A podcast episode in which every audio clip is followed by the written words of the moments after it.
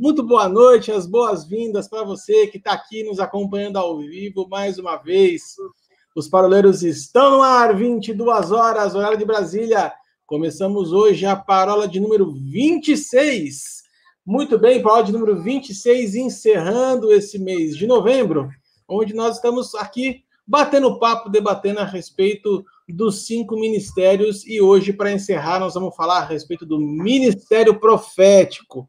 Meninos, hoje vai ser uma parola muito bacana. Estava fazendo uma prévia aqui com o Paulinho e realmente vai ser muito bacana. Sim, eu tenho certeza que hoje você vai trazer um negócio no manto hoje, né? De médias. Vamos, vamos, vamos entrar no nosso tema aqui de hoje, então, porque é um tema que vai, vai demandar bastante bate-papo hoje. Estava é, aqui olhando as, as resenhas nossas aqui que a gente tinha colocado, inclusive a do Ilcinho, que está aqui em letra transparente hoje. É, eu achei muito bacana, é, porque é uma. Ele já está rindo. Eu já, eu já, porque olha. Ele colocou eu, em corpo três é só no manto. não dá para ler.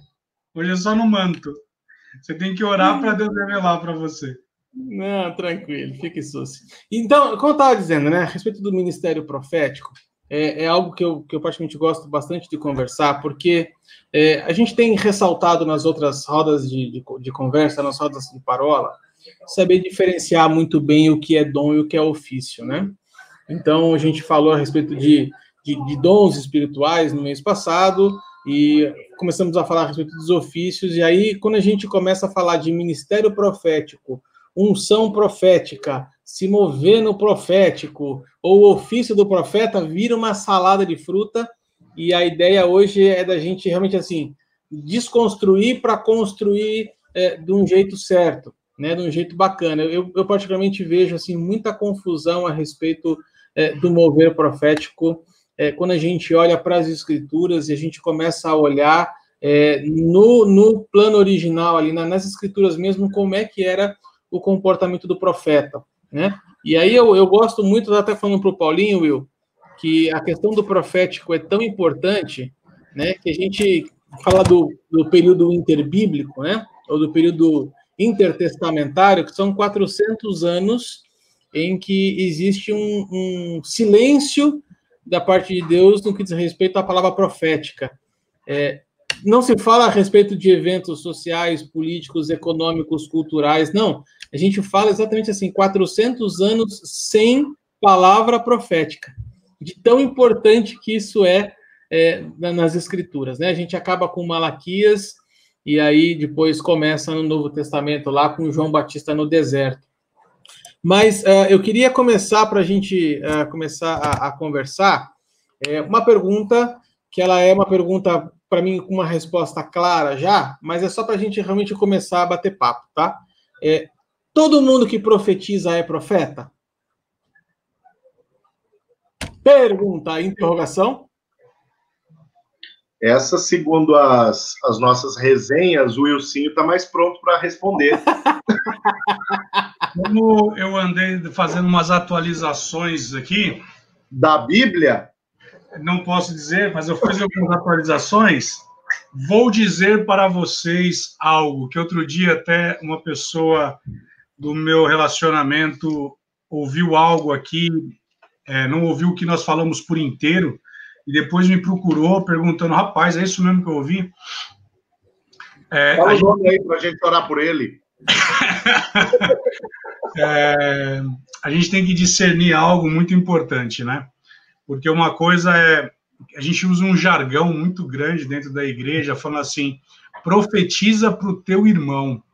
E aí a gente começa a trazer algum, algumas questões espirituais, assim, quando na verdade a palavra vai dizer para nós, e ainda bem que o Arthur começou por aí, porque lá em 1 Coríntios, capítulo 14, no verso 3, vai dizer assim: Mas o que profetiza e aí ele vai colocar três pontos, né? Ele vai colocar, ele edifica, ele exorta e ele consola.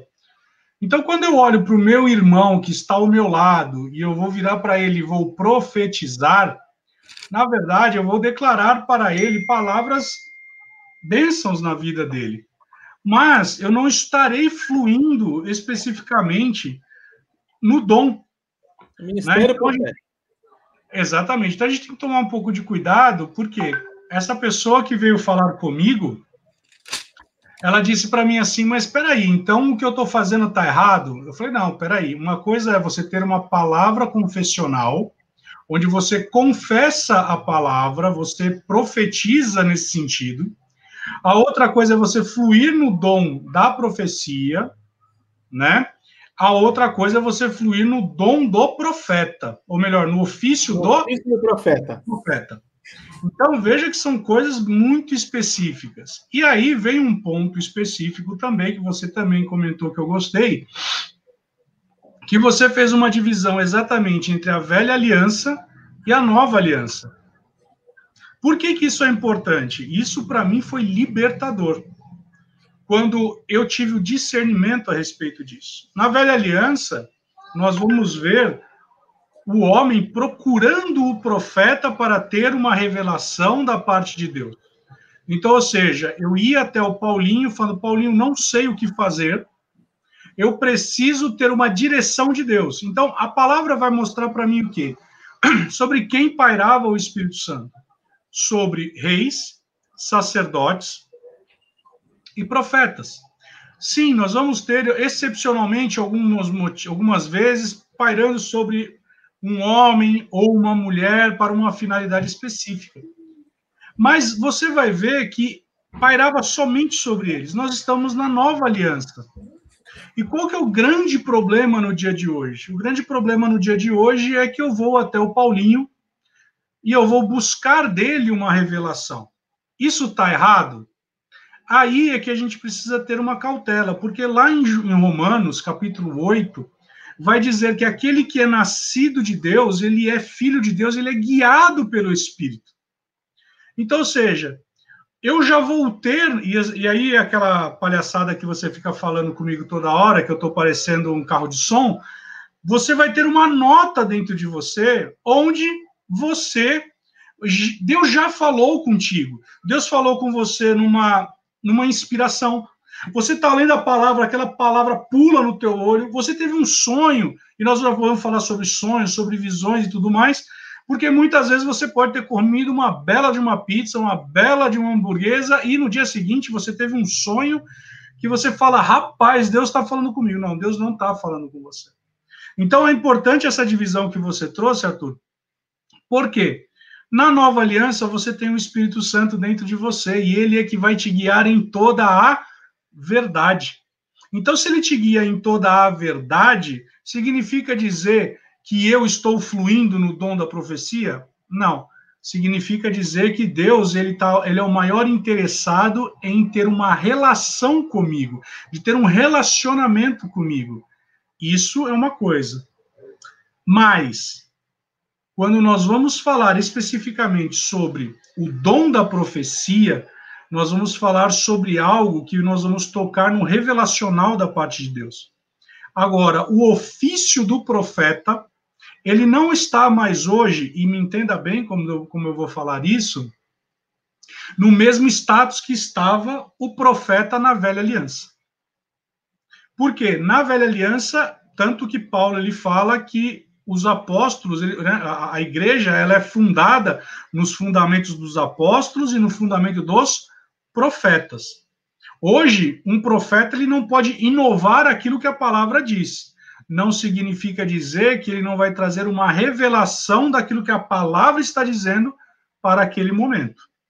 E aí, para encerrar essa minha parte aqui, voltamos no texto de 1 Coríntios, capítulo 14.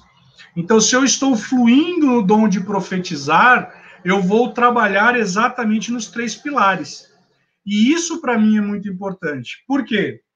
Se eu não tiver o discernimento disso, e é isso o que foi libertador para mim, foi que eu estava preso.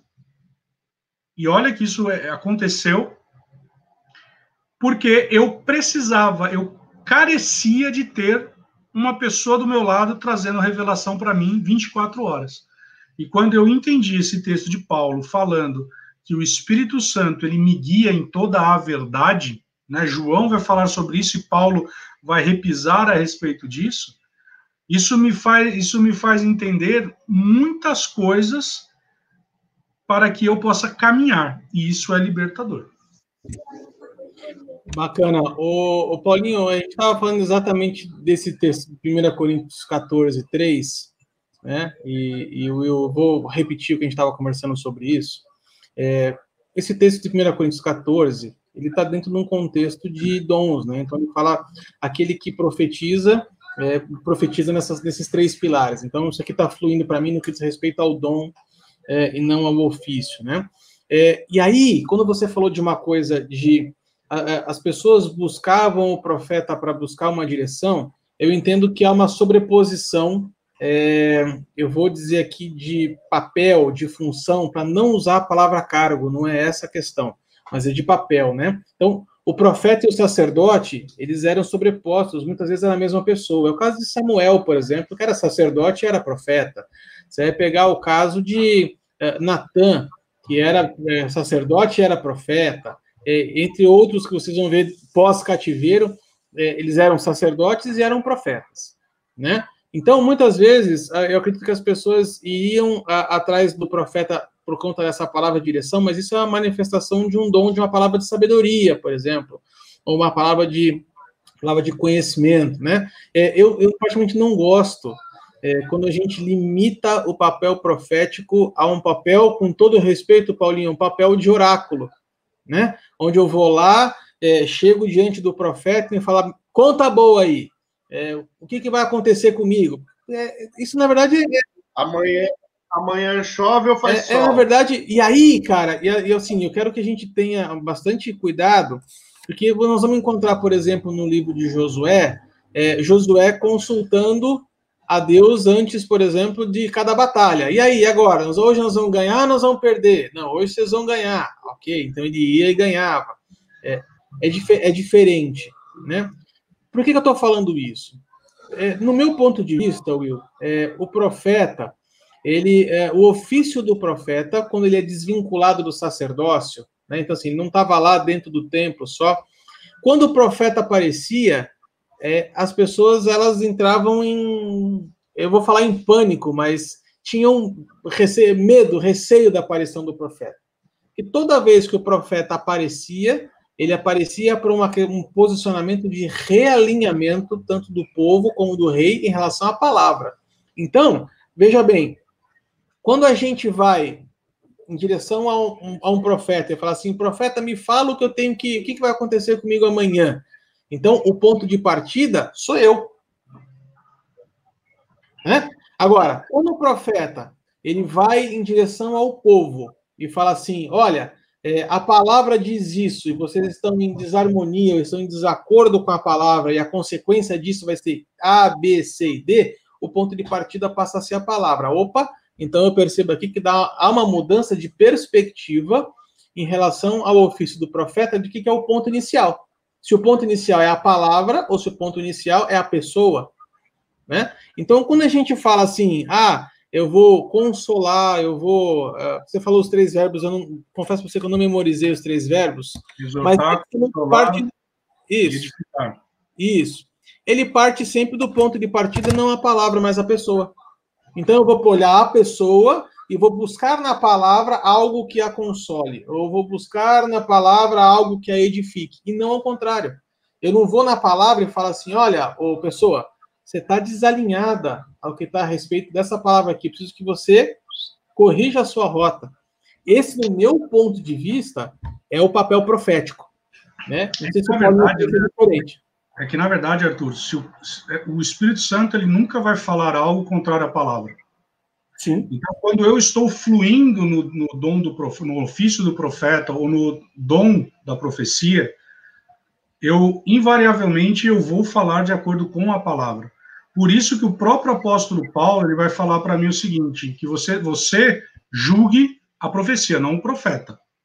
Então, ou seja, a pessoa vira para você e fala assim: "Eis que o Senhor manda te dizer", né? Vai e separa da tua esposa eu usei o jargão. O Senhor manda te dizer, você tem uma confiança em mim, porque ah, o Wilson é um homem de Deus, e eu falo, vai separa da tua esposa. E aí, para dar uma base bíblica, eu coloco assim, porque vai lá e faça como Oséias. Então veja que é por isso que lá em 1 João, a palavra fala que você não precisa que ninguém vos ensine coisa alguma. Por que, que ele está falando sobre isso? Ele está falando sobre os falsos profetas. Então, o Espírito Santo ele vai sinalizar para você exatamente se aquela palavra ela está alinhada ou não. Ou seja, se aquilo que eu estou liberando sobre a sua vida, ela, é, ela decorre da palavra de Deus ou não. Tanto que, testemunho que aconteceu comigo com a Carol. É, eu acho que eu sou um, um para-raio de, de profetada e de, de picanha, né? Porque, em determinado momento, nós estávamos num ciclo de oração e um rapaz se levantou, virou para Carol e fala assim: Ó, eis que o Senhor manda te dizer que eu te vejo trabalhando com cegos, com as mãos.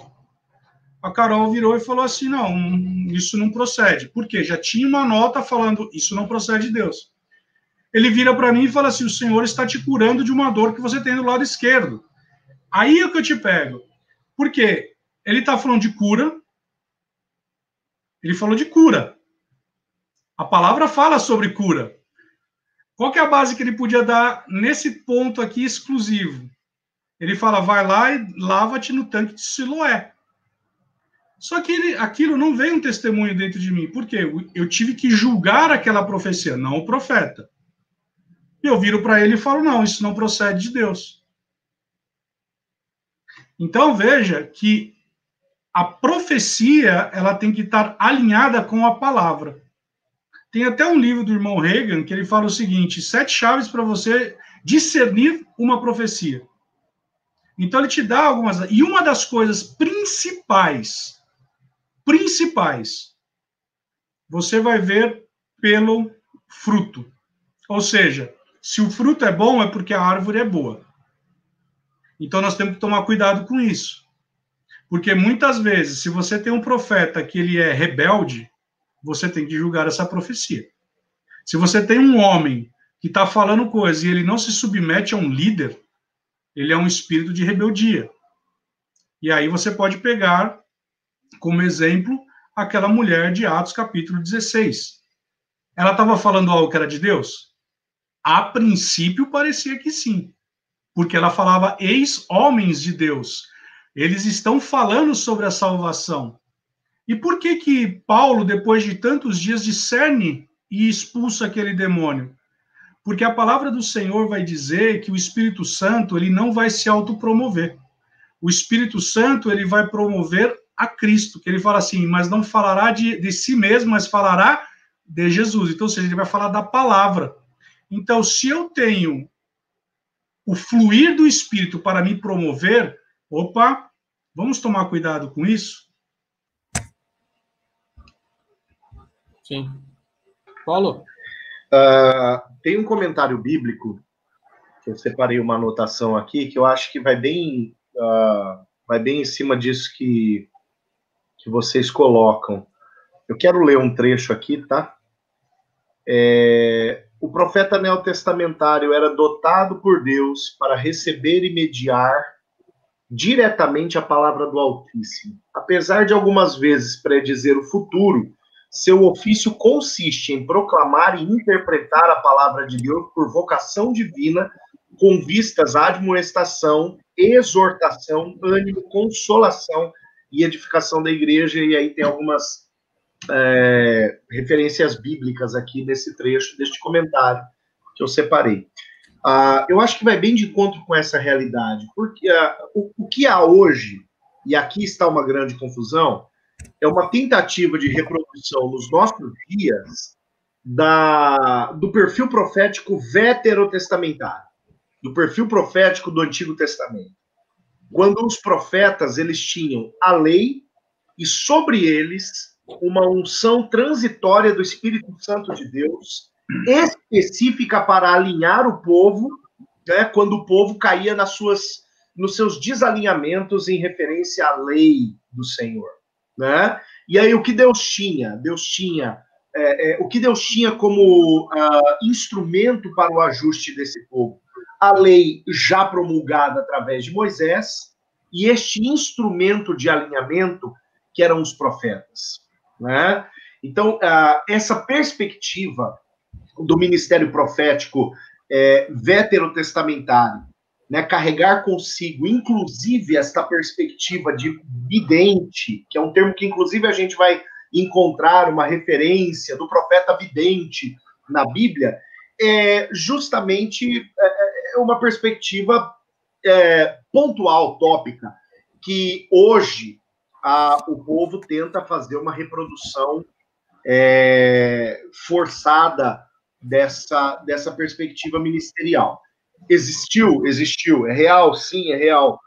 Uh, no entanto, o subsídio da própria palavra no decurso dos anos e no, no decurso dos anos e aquilo que fecha o cânon bíblico para nós é, dá uma nova característica para o para o profeta, né? O que, que o profeta, né, conforme o comentário aqui, diz. E olha só, eu não, eu não peguei um comentário tradicional clássico, tá? Eu peguei um comentário pentecostal.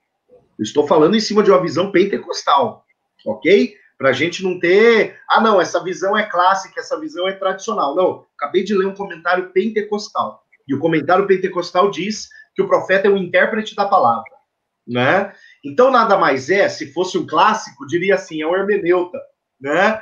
A gente conhece uma briga, uma briga do século XVI aí, é a briga, a briga de, de, de Calvino né, e, e, e Armínio. Né? Mas Armínio escreveu uma carta elogiando Calvino, escreveu uma carta a um, a um, a um outro líder, né? elogiando Calvino, porque a Calvino é atribuída à primeira teologia sistemática protestante, reformada, né?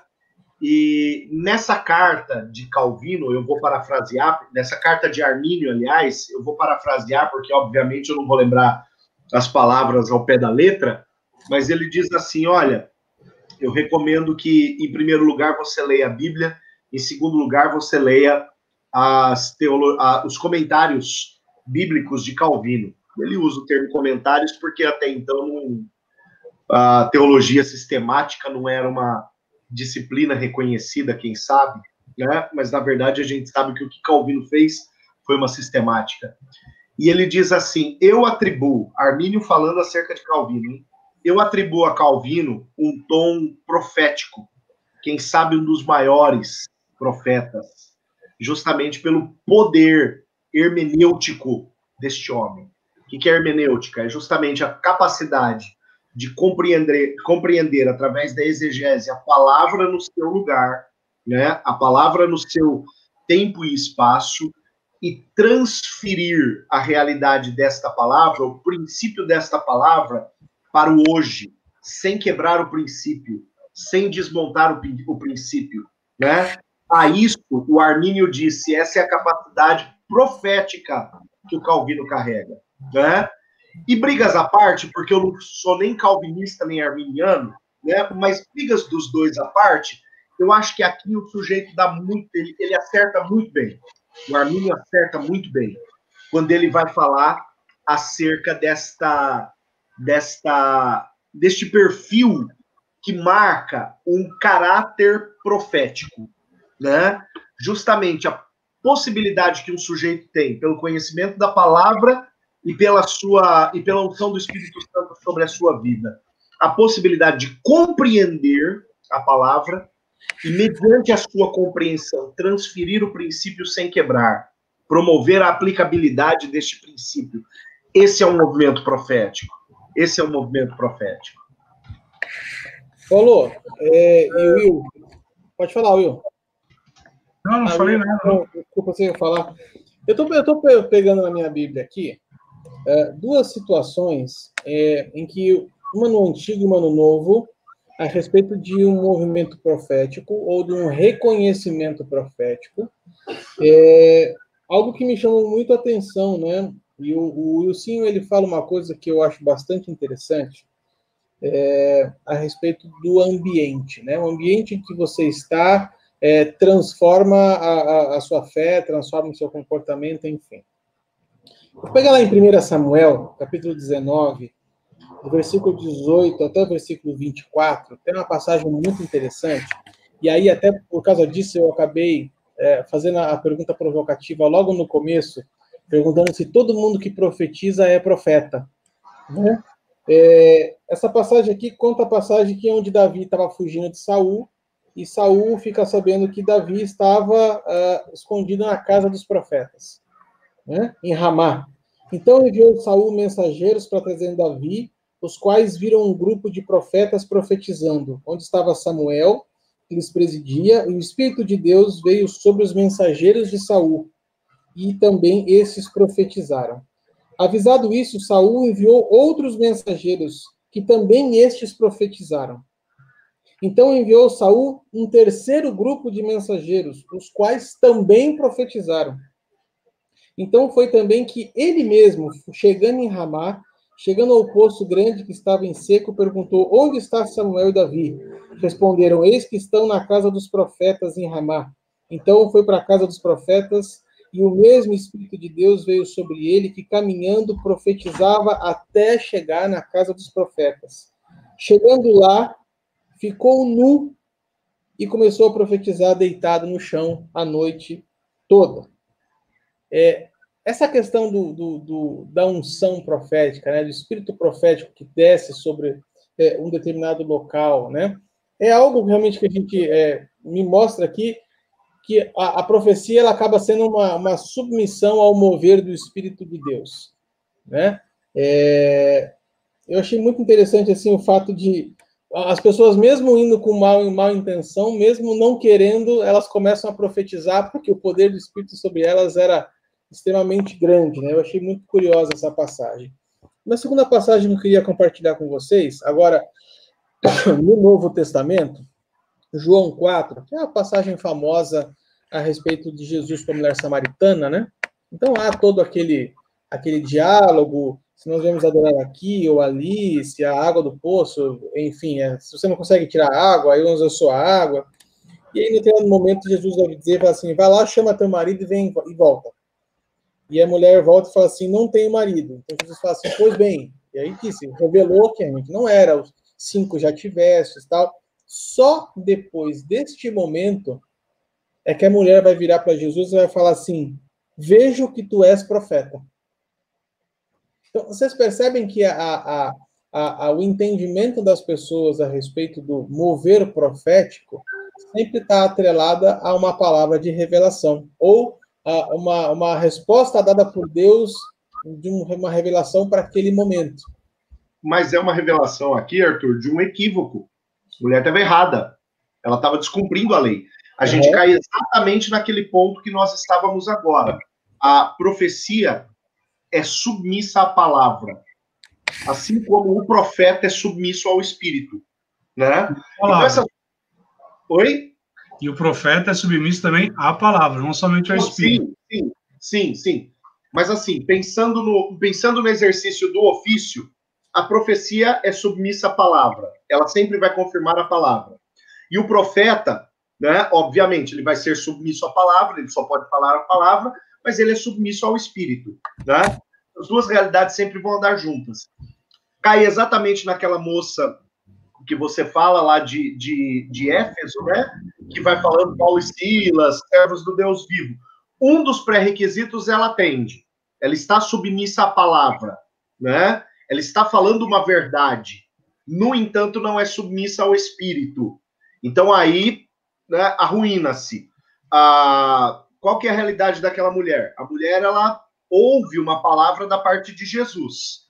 E pelo fato da palavra ser uma verdade acerca dela, logo ela é, é, associa Jesus a um profeta. Mas, né?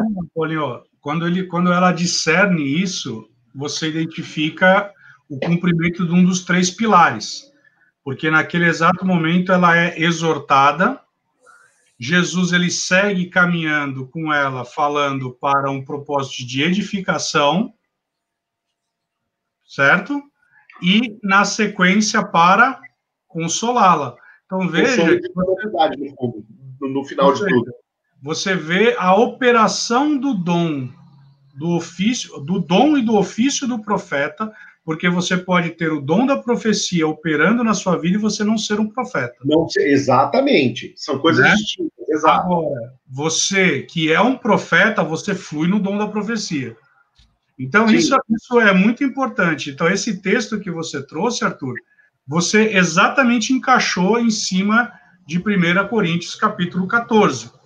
Agora, quando você trouxe o texto do Velho Testamento, nós precisamos entender que o Velho Testamento ele flui, né? Você tem uma revelação progressiva da palavra, a ponto que quando você vai ver Ágabo, né? Ágabo nós estamos falando no Novo Testamento, na primeira vez que ele surge no cenário, ele fala assim, ó, tem uma impressão de que então veja que ele ainda não é maduro no ofício do profeta, mas lá para frente ele pega um cinto, amarra em Paulo e fala, ó, vai acontecer isso. Sim. Então, veja quão sério é essa questão. E por que que eu falo sobre isso? Porque hoje uma das formas de o povo está tão carente do amor de Deus. O povo está tão carente, principalmente agora nesse momento de pandemia, que se você falar isso que o Senhor manda te dizer, e a pessoa já naquele rapaz, Deus está se importando comigo e está falando comigo. E sabe, é, uma das coisas que eu tenho muita preocupação, porque muitas vezes é, Deus ele dá uma palavra para mim e a primeira coisa que eu faço é Deus, eu tenho que entregar essa palavra ou não, eu tenho que falar isso ou não. Por quê? Muitas vezes, e aí você vai entender eu posso conhecer toda a tua realidade e eu posso dar uma conotação bíblica para aquilo e para que aquilo se torne espiritual e você fala, rapaz, é mesmo negócio de Deus. Eu dou uma roupagem. Agora, quando você vê, invariavelmente, o profeta ele vai fluir no dom revelacional, ele vai fluir no dom da profecia, ele vai fluir invariavelmente ou, na palavra de conhecimento ou na palavra de sabedoria. O ponto é, no Velho Testamento, quando você trouxe esse elemento, vamos lembrar que Saul, sobre ele pairava o Espírito Santo. Por quê? Ele era rei. Uhum.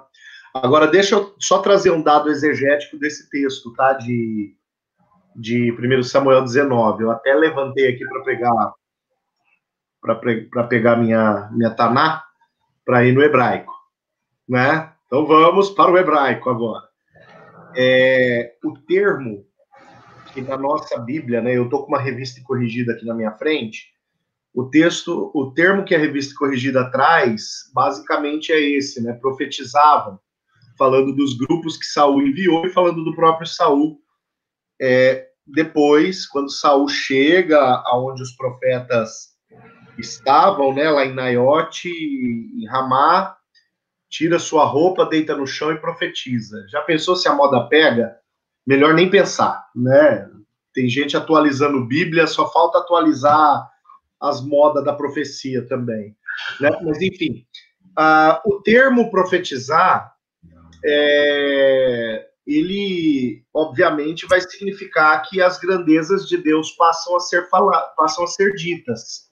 Né? Uma das características da profecia né, como dom, mas da característica, mas da, da, profecia em geral, né, em 1 Coríntios capítulo 14, repetindo, ali vai falar do dom, mas a característica é, é genérica, né? Uma das características é que aquele que profetiza fala das grandezas de Deus. Ele anuncia as grandezas de Deus. A grandeza de Deus se revela onde? Naquilo que Deus falou, né? Se revela na própria palavra do próprio Deus. Ok. Então, nada mais é do que aquele que profetiza fala palavras de Deus, fala oráculos de Deus, fala aquilo que Deus falou, fala em consonância com o que Deus está falando. Movido pelo Espírito, cai naqueles dois princípios elementares que nós já concordamos aqui. Agora, o termo original, uh, no hebraico original, ele está muito mais ligado a, a que essas pessoas elas tiveram um transe né? A tradução um direta. Hã? Um êxtase. um êxtase, um transe, né? A, a, a, tradu a tradução direta seria basicamente essa, né? E um transe reconhecidamente é, permitido ou até mesmo provocado pelo poder do Senhor sobre a vida deles. Por quê? Porque eles não estavam se aproximando de qualquer lugar, eles estavam se aproximando das, das, da casa de profetas. Eles estavam se aproximando de um lugar. Né? Aí a gente cai lá, por exemplo, lá em Êxodo 40, quando a fumaça enche o templo e ninguém é, enche o tabernáculo e ninguém consegue entrar.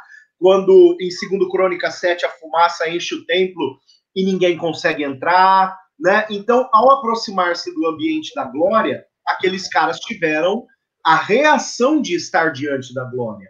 Né? E assim aconteceu, inclusive, com Saul. E por que, que o termo profetizavam é o termo que vai aparecer aqui? Porque o reconhecimento da, da, da grandeza de Deus foi notável pelo fato deles perceberem a sua pequenez. Opa, está acontecendo alguma coisa aqui, né? E esse, esse, esse êxtase, esse transe foi o que toma estes homens. Então a gente não, não pode pensar que imediatamente eles saíram, né? Eis que te digo né? não, não é bem isso que aconteceu, mas houve um reconhecimento que respondeu, inclusive, de forma física. Em Saul, a gente vê isso muito claramente nos versos uh, uh, 28, 29, 30. Né? Aí a gente vê bem claramente em Saul uma reação muito doida, deitar no chão, tirar a roupa e começar a falar acerca daquilo que ele estava reconhecendo naquele momento. Né? Mas, é, mas, é, importante ponderar também uma coisa, né, Paulinho? Não é porque o, você está num ambiente que você não se não você não sujeita aquela manifestação, né? Eu acho que é importante deixar isso muito claro. Por quê? É, eu lembro que logo que a gente começou a ter algumas experiências a respeito disso, a Carol ela ficava muito resistente com umas pessoas que ficavam tendo umas manifestações no, físicas, né? Do tipo, oh, hey, tal. E aí, é, e aí é, eu ouvi as pessoas dizendo assim: ah, mas isso não dá para controlar. Dá sim. Dá para controlar. e é isso que a gente precisa ter o discernimento. Porque se nós não tivermos o equilíbrio, nós vamos começar a confundir o bronze com o ouro. Ou melhor, o ouro com o bronze. Por quê? Aquilo que é santo não vai ser profano. Né? E isso é muito importante. Agora, quando a gente pega tudo isso que nós estamos falando aqui, é, esse falar sobre é, fluir no espírito para mim, ser guiado pelo espírito, para mim é uma coisa que mexe muito comigo, por quê? Porque para mim foi libertador isso. Né? É, eu vejo hoje é, crentes imaturos falando como? Chegando e fazendo o seguinte: olha, a bem da verdade é, Senhor, se for da tua vontade, faça com que esse novelo de lã ele apareça molhado, sabe? A, a prova de, de Gideão. Gideão. É. E a bem da verdade é, hoje nós somos muito suscetíveis a sermos enganados. Por quê? que, que Paulo fala lá em 1 Coríntios? Paulo fala que não é à toa que o próprio Satanás se faz de anjo de luz. Se a gente não tiver o conhecimento da palavra, tiver um relacionamento muito forte com Deus, sabe, é capaz de nós sermos enganados. E a própria palavra fala que aquele que é nascido de Deus, ele não é enganado. E por que que não é? porque o Espírito Santo vai nos guiar. Mas para que eu tenha, seja guiado pelo Espírito, eu tenho que ter um relacionamento com ele, né? Uhum. Vale a pena a gente pontuar um pouquinho mais para frente, talvez aqui uns minutinhos, a respeito do falso profeta. A Bíblia ela, é, ela pontua bem a respeito disso, né? Mas uh, antes eu só queria fazer uma ponte com o que o Paulinho falou lá de, do texto de 1 Samuel. É, até para você que está nos acompanhando aí, é, isso é, importante para você saber é, como é fundamental você é, ir atrás, ou no, no, estudo da palavra é diferente da leitura superficial da palavra. Né? Quando a gente estuda a palavra, a gente se atém a algumas questões do texto E aí, é, não querendo ser chato, né? Mas a gente tem que tomar cuidado com traduções literais. Né? O, o Paulinho falou uma vez para mim, e eu deixei gravado isso, né? É, o hebraico do Antigo Testamento é um hebraico arcaico, é um hebraico antigo, é um hebraico que inclusive nem é usado mais, né? É, o, o, o, vocábulo completo, completo é, do hebraico do Antigo Testamento compreende entre 3 mil e 5 mil palavras. Né? A língua portuguesa, para você ter uma ideia, são 200 mil palavras, são 200 mil vernáculos que existem. Então, existe uma distância muito grande de interpretação do hebraico bíblico para a língua portuguesa. Não cabe simplesmente um Ctrl-C, Ctrl-V no seu Google Translator e achar que com isso você está traduzindo e está entendendo o texto. Existe uma imersão cultural, existe uma imersão de interpretação de valores é, da sociedade, da época, que vão te fazer toda a diferença. Então, é o, é o cuidado importante que a gente fala, né? Diversão, tradução, aquelas coisas todas. É importante você ter mais do que uma tradução da sua Bíblia na sua casa. Porque em algumas traduções trazem a palavra profetizar, em outras traduções trazem a palavra transe. Então, é importante você pontuar essas, essas coisas. Então, eu queria só detalhar isso para você que está nos assistindo aí sobre a importância de você estudar as escrituras de forma correta. Meninos, o, o, pontuou uma coisa a respeito de Ágabo, e eu tinha aqui anotado é, exatamente o nome dele, né? Achei que só eu ia achá-lo, mas o Wilson também achou ele. É, Ágabo tem uma passagem com o apóstolo Paulo, tá? essa passagem do cinto, que você citou, Wilson, tá? Para você que está nos acompanhando, está em Atos 21, versículo 10 e versículo 11. Atos 21, 10 e 11 vai falar a seguinte coisa. Demorando-se ali alguns dias, desceu da Judéia um profeta chamado Ágabo, e vindo ter conosco, tomando o cinto de Paulo, ligando com ele os próprios pés e as mãos, declarou: Isso diz o Espírito Santo. Assim os judeus em Jerusalém farão ao dono deste cinto e o entregarão nas mãos dos gentios. Então existe aqui, um, existe aqui uma, uma profecia de Ágabo é, da parte do Senhor a respeito do apóstolo Paulo. Né? Então, aqui, é, e aí eu queria levantar uma, uma coisa para a gente conversar aqui. Né? É, eu tenho visto muitas vezes, em muitos lugares, é, a questão do ministério profético é, ser visto e interpretado somente, e tão somente, como alguém que vai trazer palavras de bênção, de crescimento, de prosperidade para a vida das pessoas. Né?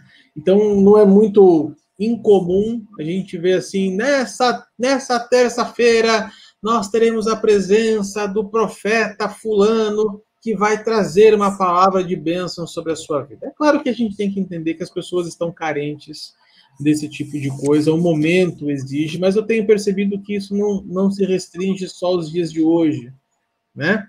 É, essa palavra de ágabo, para mim, é muito claro que isso está muito longe de ser uma palavra de bênção. Não sei se vocês conseguem entender que isso é uma palavra de bênção, mas para mim é uma palavra de condenação muito clara. Ó, se sinto aqui, tá vendo? Ó, você está amarrado hoje, vão te fazer igualzinho lá em Jerusalém. E aí é, eu fico assim um pouco incomodado quando eu começo a ver somente o movimento profético é, para o lado positivo, né? Para o lado bem. É, e aí eu pergunto para vocês: não existem mais profetas hoje que denunciam o pecado do povo? É, será que o mundo está tão bacana, está tão perfeito assim, que a gente não precisa mais de homens e mulheres de Deus dizendo assim: arrependam-se? Arthur, o que eu acho é que falta, né, não é que não falta profeta, o passo é anterior. O passo é anterior falta. Eu não sei nem se a compreensão, que a compreensão é muito simples. Eu acho que a, o assumir o que de fato seja pecado, né? Porque se o profeta ele tem uma, uma obrigatoriedade de denúncia em referência ao pecado e de anúncio em referência à, à saída desta condição de pecado, o profeta ele tem essa essa necessidade prévia de entender entender não apenas é, a letra da lei que diz respeito ao pecado, mas a consequência do pecado no coração de Deus e na eternidade do pecador. Acho que a partir do momento que, o, que uma pessoa entende essas duas dimensões de consequência do pecado, o trato com o pecado passa a ser outro. E o que está acontecendo hoje? Um afrouxar do entendimento da consequência do pecado no coração de Deus. As pessoas estão querendo transformar o pecado em algo que não que não ofende Deus, que não desagrada a Deus, que não ira a Deus, né? Ao ponto da gente ouvir é, algumas barbáries em forma de pregação no nosso, nos nossos dias, é, quase que encorajando o povo a uma não transformação, né, a uma não renúncia. A cultura do venha como está e permaneça como está. Porque Deus te fez, Deus te conhece e você é o ponto fraco de Deus do jeito que você estiver, né? E ok, é uma pregação muito bonitinha, ela só não é bíblica, né? Então, a partir do momento que o princípio de entendimento do que seja pecado está deturpado, por consequência, o princípio da profecia vai ser deturpado também. Né? Porque se profecia ela parte do pressuposto uh, da interpretação da palavra de Deus, não da cultura para a palavra, mas da palavra para o mundo, né? não é olhando a partir do, do meu ponto de vista e com o meu ponto de vista mergulhar na palavra. Não. É entrar na palavra sem ponto de vista nenhum, extrair da palavra aquilo que a palavra fala sobre o que eu preciso viver hoje. Né? E é esse ponto de partida invertido que está provocando toda essa bagunça que virou a teologia dos nossos dias. Então, esse ponto de partida errado é o que provoca não a ausência de profetas, mas a ausência de assumir o que de fato seja pecado, o que de fato seja a lei, como de fato fica o coração de Deus a respeito do erro, do equívoco, do pecado humano, e como fica a eternidade do homem a partir do momento que ele fere o coração de Deus pela sua má conduta, né? Vamos falar, tem, tem um ponto aí também, Paulinho, que assim, a gente, eu estava até falando outro dia com o meu pastor a respeito disso, eu tenho muita preocupação é, quando a gente fala assim, não, porque as igrejas estão falando isso. Rapaz, eu tenho três cultos na minha igreja, estou trabalhando até dizer chega. Eu, eu fico, acho que é um pouco de presunção a minha falar que todas as igrejas estão falando assim. O que eu posso dizer é o seguinte: é, nós temos ouvido nesses últimos tempos aí uma palavra que foi falado lá atrás, ah, porque nós não temos mais profetas que falam, que acontece, mas o próprio Deus, ele falou que ele guardou sete mil, ele reservou para ele sete mil. É, isso é um ponto. Agora, a gente tem que levar em consideração que quando nós vamos ler esse texto de Ágabo, é, Paulo já tinha uma impressão no seu espírito, tanto que ele fala assim, olha, eu não sei o que vai acontecer lá na frente, mas eu sei que vai, vai ter sangue na canela, o negócio vai pegar para o meu lado. E isso com isso, isso. E com isso vem o profeta que confirma aquela palavra. Tanto que você vai ver que Paulo ele experimenta a mesma situação que Elias experimenta. Por quê? Ele, ele, Eliseu, ele faz o quê? Ele vai em três cidades, Gilgal, agora eu esqueci o nome das cidades, mas e nas três, os profetas da escola de profetas. Gilgal, Betel, Jericó. Isso. Do Reis 2. E vira e fala o quê? Não, porque o Elias vai ser arrebatado, Elias vai ser levado. A mesma coisa você vê acontecendo com Paulo. Eliseu, o que, que ele faz? Fiquem quietos. Paulo, quando ele recebe aquela palavra, ele poderia ter falado: rapaz, me lasquei, vou morrer. Mas não, porque ele sabia que ele tinha que cumprir um papel profético. Qual era o papel profético? E a gente volta naquilo que a gente é, começou falando aqui. Paulo recebeu uma palavra direto da parte de Deus, falando assim: importa ele saber o quanto ele sofrerá por amor de mim. Então, veja, existia um papel profético. O grande problema, e aí, Arthur, sendo muito transparente aqui, o que está acontecendo no dia de hoje é que hoje o que tem passado é que nós não sabemos qual é o papel profético que nós temos que cumprir. Então hoje você vê um monte de jovem, isso nós já falamos aqui, outro dia eu falei com um jovem lá da igreja, quando eu me converti, eu queria ser batizado com o Espírito Santo a tudo quanto é canto. Hoje nós não vemos isso acontecer. Então, é, Jesus, quando ele é batizado com o Espírito Santo, ele antes disso ele vai para João Batista, ele fala: "Você tem que me batizar". João fala o que para ele? Não, você que tem que me batizar. Ele fala: "Não, para que se cumpra as escrituras". Por que que Jesus ele faz isso? Porque existia uma profecia sobre a vida dele. E qual era a profecia? Ele sabia exatamente tudo o que ele tinha que cumprir, o papel profético dele. E isso é importante. Por que, que hoje, então, nós não temos profetas falando a respeito disso? Não, nós temos. O problema é que nós não temos pessoas se submetendo e buscando a direção de Deus para saber: é esse o papel que eu tenho que cumprir? Eu ouvi outro dia do meu pastor, ele falando o seguinte: se as pessoas soubessem discernir o tempo e o modo das coisas, elas não se frustrariam.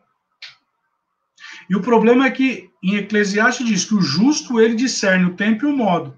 Você, por exemplo, você demorou tanto tempo para chegar no dia de hoje, e olha como Deus está te promovendo hoje, Arthur. Deus abriu portas, né, escancarou portas, ferrolhos foram abertos, e aí eu te falo: se você tivesse se precipitado anos atrás, você ia estar gerando fruto? Não. Mas hoje, quando você entende o papel profético que você está desenvolvendo, e olha que Deus te deu uma ferramenta muito simples: um livro.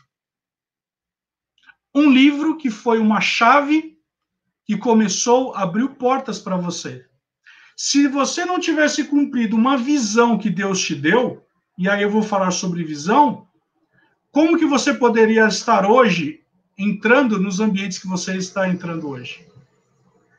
Pedro, quando desce para ele aquele lençol e Deus fala para ele mata e come, nós já sabemos do que Deus estava falando, que ele não veio só para os judeus, mas também para os gentios.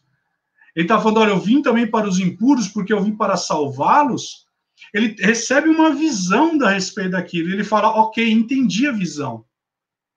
A pergunta que eu devolvo aqui é: será que nós temos o discernimento da visão que Deus tem para nós? E será que nós estamos caminhando diante dessa visão? O meu pastor fala algo que todo final de culto ele fala a mesma coisa. Onde os seus olhos chegarem, os teus pés irão chegar. O que, que você está vendo? Gosto. Gosto muito dessa da, da postura tua. Achei bacana. É, a gente está com, com, quatro minutinhos para encerrar aqui. E eu confesso para vocês que eu estou com dó de acabar. É...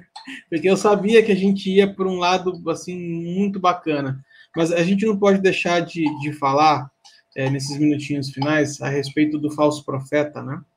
É, e aí, para mim, fica é bem, é bem, tranquilo falar sobre isso, porque falso profeta não tem a ver com a qualidade da profecia, né? Ah, não, porque o cara erra muito, então é um falso profeta. Não é isso. O apóstolo João vai falar para a gente é, discernir o espírito por trás da profecia. Então, eu entendo que é, é aquilo que você falou, Will, é, se a profecia não aponta para Cristo, é, tem coisa errada. Né? Então, a gente pode ter essa capacidade de discernimento a respeito dos falsos profetas. Como é que eu consigo discernir aquele que é um falso profeta do que aquele que não é? Fácil. Profecia não aponta para Cristo. Ou a profecia ela não parte da Escritura. Né? Então aí você já começa a discernir. Vocês querem completar mais alguma coisa só para a gente não passar em branco a respeito desse assunto? Para eu ser bem rápido, eu vou usar uma, uma fala do John Bever no livro Assim Diz o Senhor, livro dele. Ele escreve o seguinte, ó: Falsos profetas são aqueles que ministram em nome de Jesus nas nossas igrejas e conferências os que partem o coração dos justos e que, embora o ministério seja apresentado em nome de Jesus, não é desempenhado pelo seu espírito. Em verdade, não os conheço. o que você falou citando João, citando a primeira epístola de João. Uhum. Discernir o espírito por detrás da profecia. Para mim já está resolvido aqui. Viu que apontou alguma coisa? Não, é isso mesmo, né? O próprio apóstolo João, ele vai falar para você discernir o falso Cristo, né? Sim. O falso profeta, é simplesmente você ver se ele está falando, confessando Cristo. Se ele não confessa Cristo, então você já tem que colocar o pé atrás. Agora, ponto importante que você mencionou. Como que funciona a profecia? Eu vou receber da parte de Deus uma inspiração, então vamos lembrar o seguinte, eu não sou uma marionete na mão de Deus. Deus ele vai passar para mim uma inspiração, algo que vem ao meu coração, e isso, e esse é o problema, porque passa pela minha alma. Então, se eu não tiver o filtro da palavra, a minha alma vai gritar maior. Então, o que, que eu tenho que ter discernimento? Deus me deu uma palavra para entregar para o Arthur. Muito bem, eu estou discernindo. Pai, é para eu falar, vai edificar, eu tenho que orar em cima disso. E se Deus ele sinalizar, falando, não, meu filho, é para falar, fale na medida daquilo que Deus ele te falou. O irmão Reagan ele fala o seguinte: que quando Deus apresentava para ele uma palavra, ele pedia três testemunhos. Mas você fala três testemunhos, ele pedia três bases bíblicas. Se aquilo não viesse com três bases bíblicas, ele não falava. Aquilo que eu falei, Will. A profecia submissa à palavra, o profeta submisso ao Espírito. É isso mesmo. Desse jeito. Show de bola.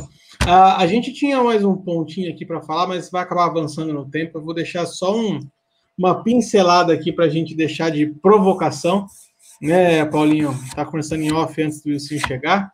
É, o papel profético que tem um pai na vida de um filho. É, a, a, o ministério profético ele passa muito pela questão da paternidade, porque esta roda de parola está chegando ao final, mês de novembro chegando ao final, mas mês que vem a gente já tem tema novo. Vamos abraçar esse espírito natalino, essa coisa maravilhosa de final de ano. E nós vamos a, abrir um tema, é, nós vamos discutir por cinco terças-feiras. Porque um menino vos nasceu, um filho se nos deu, e o governo está sobre os seus ombros, e o seu nome será maravilhoso conselheiro, Deus forte, Pai da eternidade e príncipe da paz. Pois bem, nas próximas semanas, nós vamos falar sobre esses cinco nomes de Cristo aqui. Vamos detalhar cada um deles, as características, porque ele está sendo chamado assim. E aí nós queremos fazer essa imersão junto com você que está nos acompanhando. Então, fica aqui o desafio. Se você ainda não se inscreveu no nosso canal, se inscreva no nosso canal, ative o sininho para você receber as nossas notificações e, principalmente, Compartilhe esse link com muitas pessoas. Nós queremos alcançar o maior número de pessoas possível com a palavra de Deus. Não é isso, meninos? Desse jeito. É forte, Brasil. então tá bom. É,